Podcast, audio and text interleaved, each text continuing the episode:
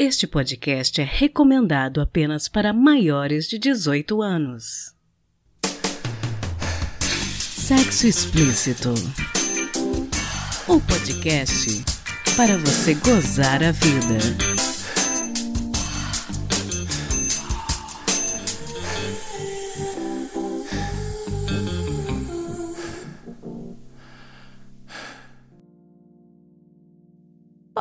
Taradinhos e taradinhas. Esse é o Sexo Explícito, um podcast que tenta trazer informação e prazer para você. Hoje eu estou muito feliz em anunciar uma convidada sensacional que vai nos responder questões sobre um órgão sexual intrigante e desvendar os seus mistérios. Para falar da vagina, eu trouxe a gaúcha e fisioterapeuta pélvica Ana Gering, do perfil do Instagram e site Vagina Sem Neura. Estou muito feliz com a sua presença aqui hoje, Ana. Ai, Priscila, eu que agradeço. Estou muito feliz com o convite.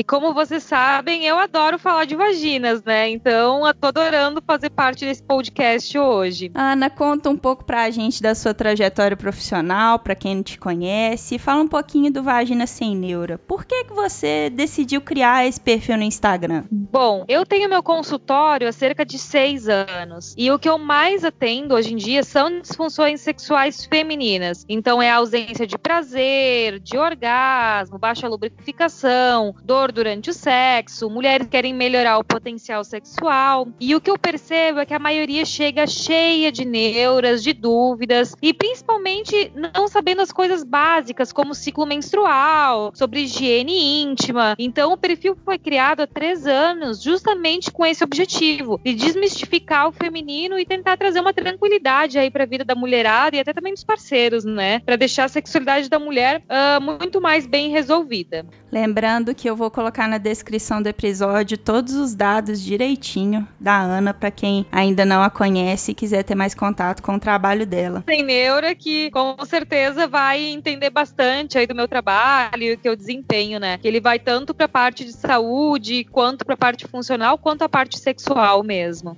Sensacional. Ana, para a gente começar a esquentar os motores, queria saber de você. Quais os questionamentos que você mais recebe normalmente no seu consultório ou nas suas lives que você faz pelo Instagram? Bom, a gente percebe bastante dúvidas em relação à higiene íntima. Eu acho que higiene íntima é um assunto que é muito tabu ainda, que as mulheres não sabem, tipo assim, qual que é o melhor sabonete íntimo, como escolher a melhor calcinha, como higienizar roupa íntima. Depois também surgem os tabus relacionados à masturbação, se a mulher tem que gozar, tem que ejacular quando vai ter um orgasmo. Isso com certeza é uma dúvida super frequente.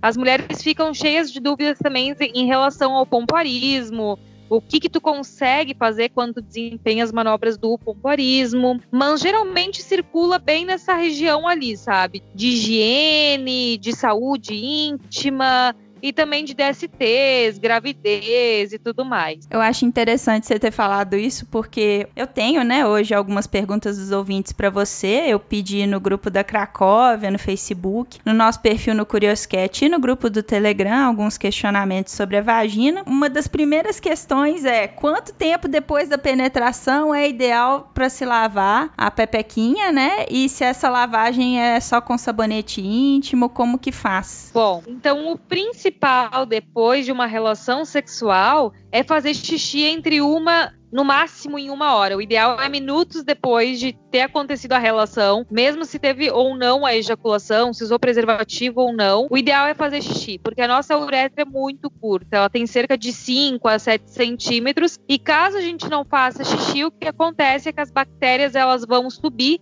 em direção à bexiga e quando viu já cultivou ali vai vir os sintomas de infecção urinária. Que aliás eu estou hoje com infecção urinária porque não fiz xixi depois do sexo, né? Então é super importante fazer o que eu falo, né?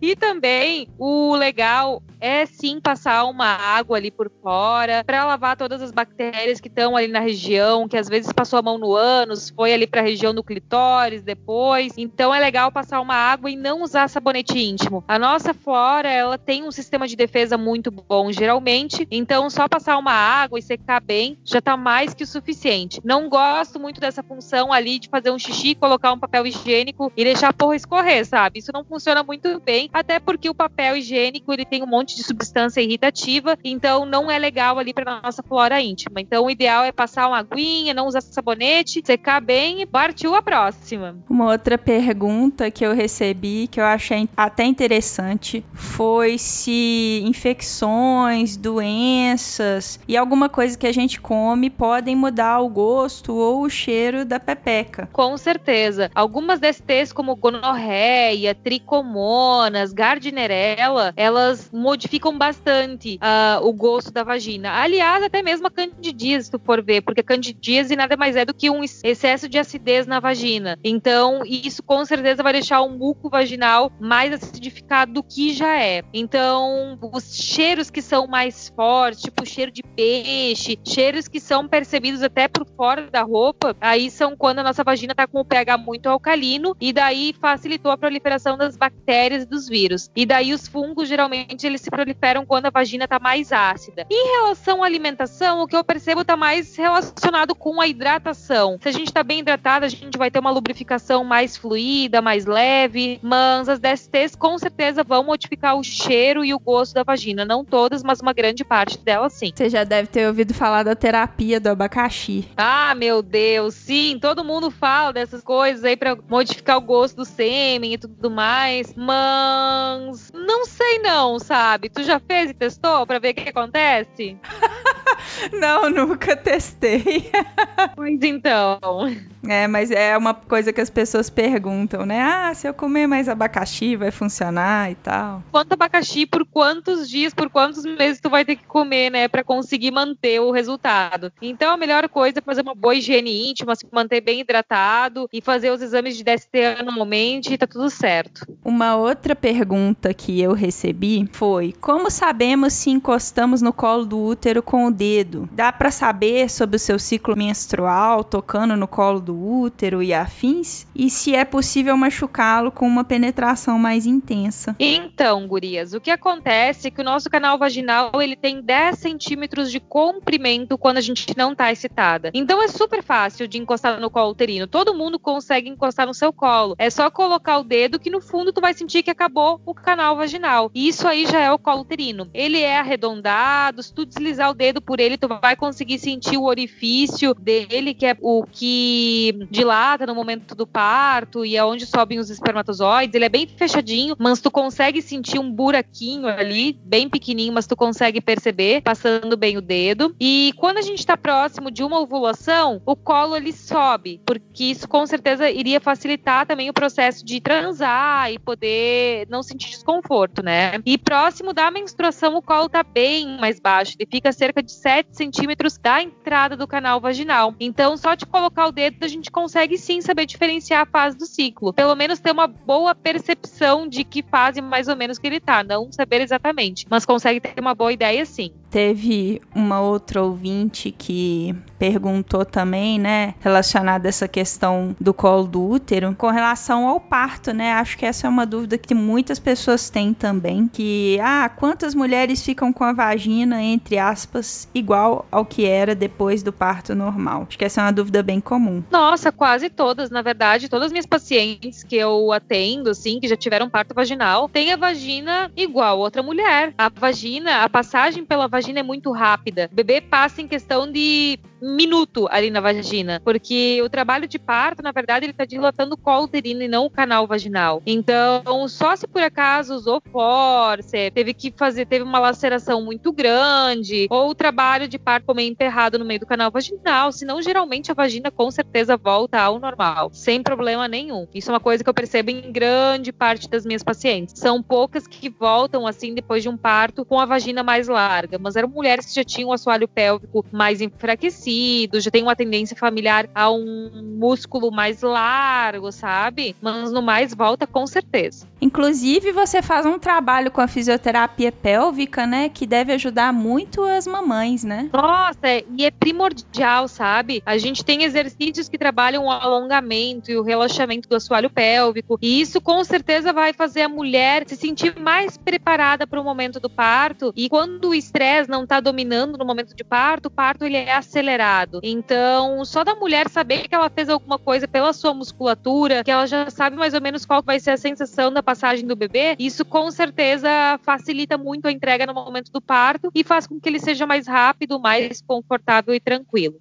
Teve uma outra questão que eu recebi também, que eu acho que deve ser um questionamento, né, também comum entre as mulheres, que é a questão do vaginismo. Tipo, como que a mulher sabe que ela tem vaginismo? Como que ela lida com isso? Como que ela busca ajuda? Perfeito. Então, cerca de 50% das mulheres vão sentir algum tipo de dor durante a relação sexual ao longo da vida, e grande parte das vezes está relacionado com a musculatura tensa. Geralmente no vaginismo, a mulher tem esse desconforto desde a primeira relação sexual, porque no vaginismo o músculo se contrai no ponto de impedir a penetração, seja do dedo, do absorvente interno, de um exame ginecológico ou mesmo do pênis do parceiro. Então a mulher, quando vai penetrar, parece que ela está tentando atravessar uma parede. E essa é a sensação que grande parte das mulheres e até dos parceiros mesmos acabam definindo. Parece que eu estou tentando atravessar uma parede e não tem como a minha parceira se abrir. E no momento também da relação, tu percebe que a perna fecha, abdômen contrai contrai. Então, o vaginismo nada mais é do que uma tensão enorme na musculatura da vagina que vai chegar ao ponto de impedir uma penetração. Lembrando que o vaginismo é a disfunção sexual uh, feminina mais fácil de ser tratada, porque é músculo. No momento que tu ensina teu músculo relaxar, soltar, isso com certeza vai fazer com que a mulher consiga ter uma relação com tranquilidade e conforto. Como que costuma ser o tratamento?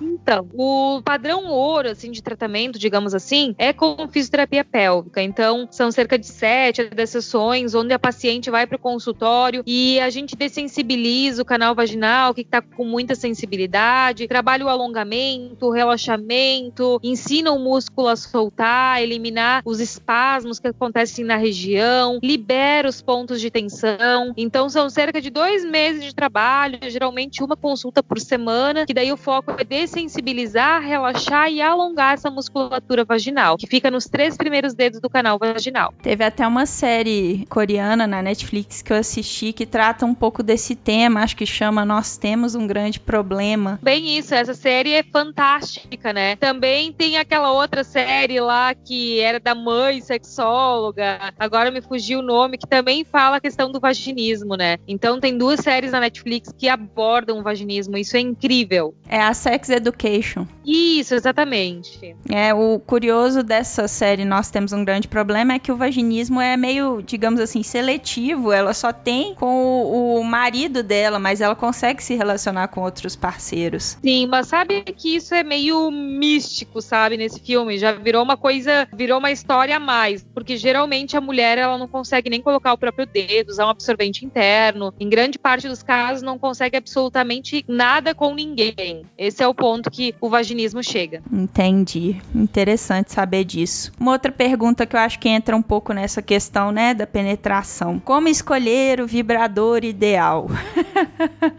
Tem algum tipo, algum tipo entre as novidades que você acha que merece destaque? Eu vi que você até fez uma live sobre isso no Instagram. Eu sempre oriento a olhar para os vibradores e imaginar o que que tu gostaria de estar usando. Que não adianta tu comprar uma prótese cheia de veia e depois chegar na hora e não gostar do negócio. Às vezes tu vai gostar de uma borboletinha mais delicada, rosinha. Então o primeiro ponto é tu olhar e gostar, falar, olha, a gente pode se divertir junto. Eu geralmente prefiro começar pelos estimuladores clitorianos, aqueles que sugam e vibram clitóris, bulletzinhos, caso você não possa investir muito, e depois pensar num vibrador interno, porque os vibradores internos nem sempre se adaptam bem ao canal vaginal e a maioria das mulheres acabam ficando meio decepcionadas, porque grande parte das mulheres consegue ter orgasmo simplesmente pelo estímulo do clitóris e não pela penetração vaginal. Então, isso é fato. Grande parte das mulheres só vai ter um orgasmo pelo estímulo do clitóris e nunca pela penetração e tá tudo certo. Esse é o normal esperado.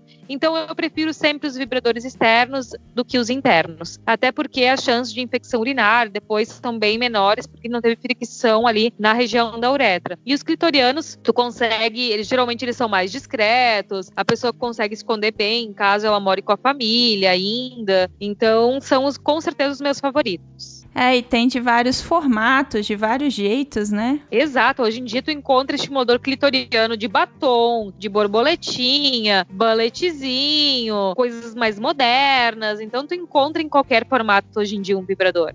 E o interessante é que esse vibrador, né, que tem a penetração, como por exemplo o Rabbit, é interessante colocar camisinha nele, né? É, principalmente se tu for compartilhar com alguém, daí é obrigatório. Mas hoje em dia, sabe que o material dos vibradores, ele tá muito bom, de boa qualidade, e geralmente eles conseguem fazer uma excelente higienização. Então o ponto principal para tu usar um, uma, um preservativo num vibrador é caso tu vai fazer penetração penetração anal com ele, então daí é obrigatório o uso. E caso tu vai compartilhar ele com alguém. Mas se não no mais, é só lavar ele bem com água, sabão, secar bem e guardar num local limpo que tá tudo certo. Ah, interessante. Uma outra pergunta que eu recebi é sobre ejaculação feminina. Eu imagino que essa também seja uma pergunta comum.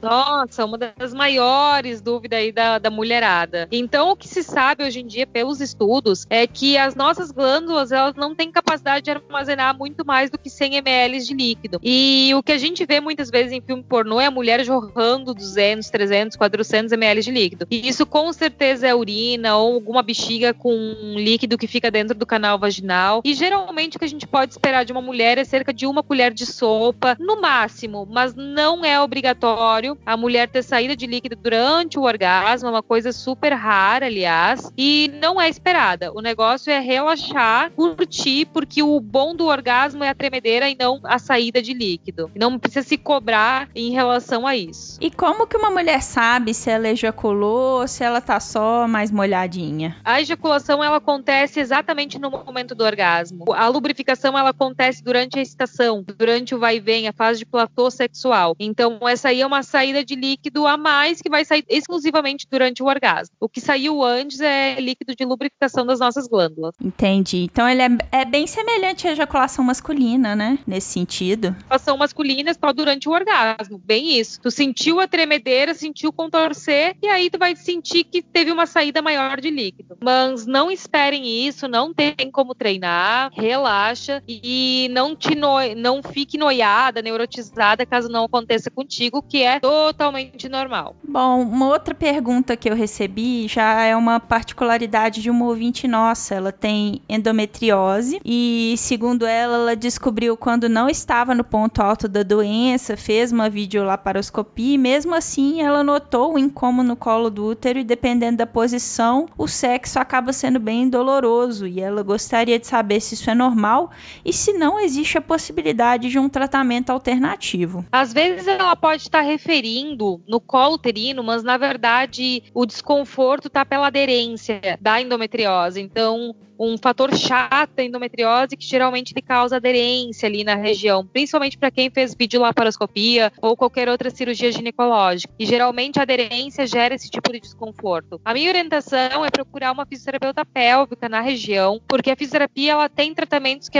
auxiliam nessas mulheres que sentem desconforto durante o sexo relacionados à endometriose. Então, geralmente, a gente tem o que fazer sim. E tem que estar tá bem lubrificada, bem excitada e escolher posições e angulações que se sinta mais confortável. Não adianta se obrigar a ter uma penetração de quatro, assim, profunda, caso não seja confortável para ti. Ai, Ana, foi sensacional conversar com você hoje. Para terminar, eu queria saber se você tem algum conselho para as nossas ouvintes gozarem mais a vida e tratarem as suas pepequinhas melhor.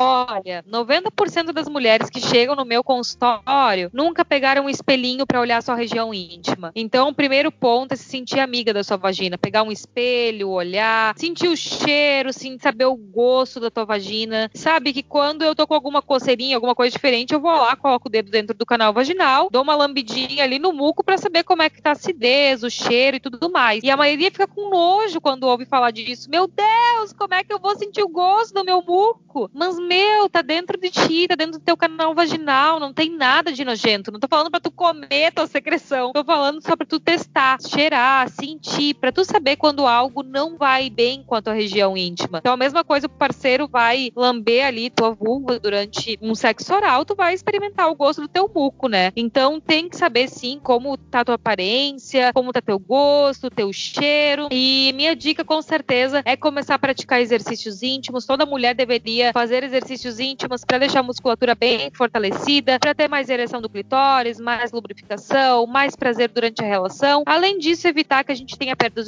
urinárias, perdas fecais, queda de bexiga. E com certeza vale muito a pena esse autoconhecimento. Também para isso, o ideal é procurar uma fisioterapeuta pélvica na sua região. Mas para quem não tiver, por exemplo, eu tenho o meu curso online que ajudo a instruir vocês nessa descoberta dos exercícios íntimos. E onde que eu acho o seu curso e outros contatos seus nas redes sociais? Então, gurias, no Instagram eu tô como arroba vagina sem neura e meu site é vaginasemneura.com.br e daí lá tem toda a minha plataforma com cursos, artigos que eu escrevi, agenda de cursos e tudo mais. E além disso tem o YouTube também, né, que é o Vagina Sem Neura todo junto, que também tem vídeos semanais ali desmistificando muita coisa ali sobre o universo feminino. Muito obrigado, Priscila, pelo convite, adorei participar disso e voltarei para responder outras perguntas se tu me convidar. Sensacional, Ana. Muito obrigada. E lembrando que quem tiver comentários e curiosidades a mais, pode fazer as perguntas anonimamente pelo curioscat.me barra explícito. Valeu!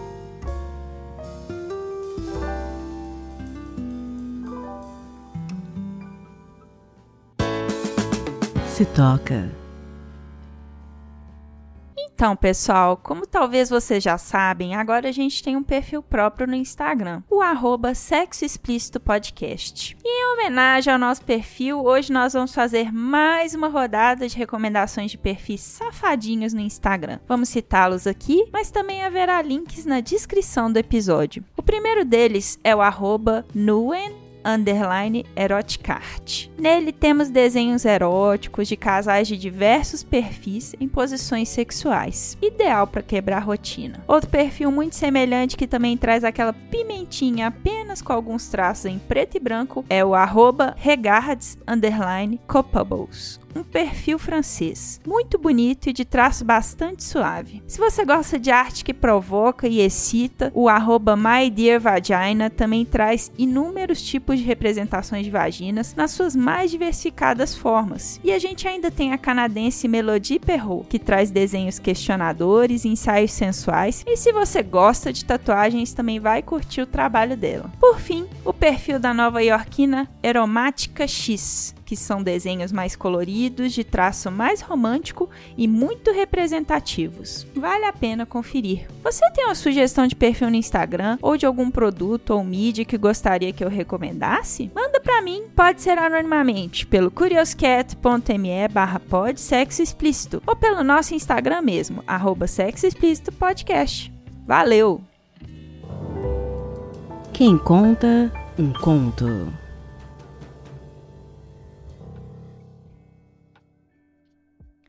O conto que vocês vão ouvir agora é de autoria da Iami Couto e se chama Entre Quatro Paredes Você Não É a Mesma Pessoa. Ele foi publicado no site EOH há cerca de dois anos e será interpretado pelo Cairo Braga, do podcast The Library is Open. Cairo, Provavelmente quando esse conto for ao ar, você já vai ter se despedido. Quero dizer que você é uma pessoa incrível e espero poder voltar a te abraçar um dia. Virtualmente a gente vai continuar se falando e eu espero que você leve essa sua luz para onde você for, deixando todo mundo mais feliz e militando muito mesmo, como sempre. Um beijão. Fiquem agora com essa interpretação linda.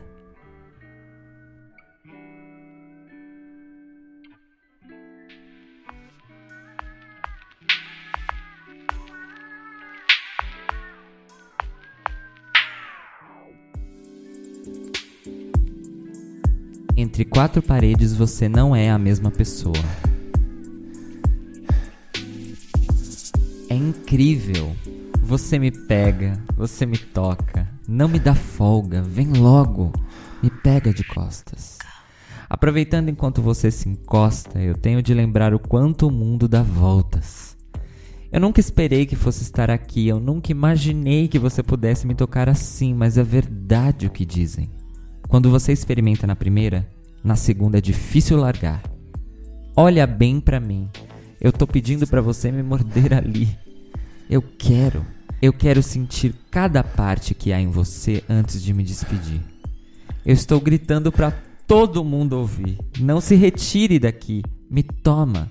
Eu gosto quando sou eu quem monta, mas eu tenho que admitir. É tão melhor quando você toma o controle do meu corpo para assumir. Cara, eu nunca poderia adivinhar o turbilhão que seria o encontro na cama mais próxima entre nós dois. Só não me maltrata. Não deixa para depois. Solta o que há de pior em você, porque eu sei que você já gozou.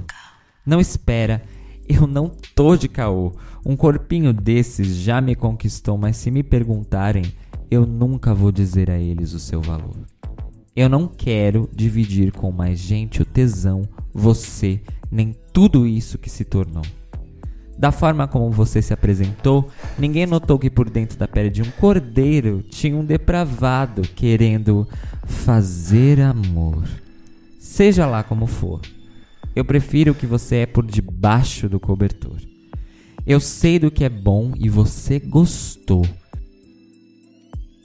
Então só vem aqui, por favor.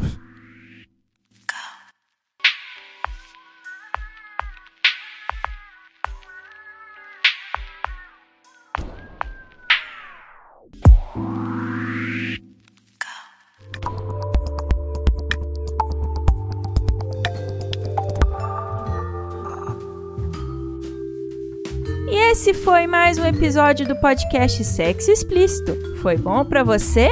Com edição e vinhetas da cafeína do podcast Papo Delas e artes visuais da Júlia Brasolim do podcast Terapeuta, eu me despeço de vocês, pedindo que mandem suas dúvidas sobre sexo e sexualidade anonimamente pelo curioscat.me barra explícito. Também quero anunciar para vocês que nosso site está no ar, com todas as informações referentes a todos os episódios. Já acessou? sexoexplicitopodcast.com.br Como eu já disse, estamos no Instagram, no arroba Sexo Explícito Podcast. E você pode me ouvir em qualquer agregador de podcast de sua preferência, além de iTunes, Spotify e na Rádio Sense, é claro. E aí, o que, que você está esperando? Bora gozar a vida?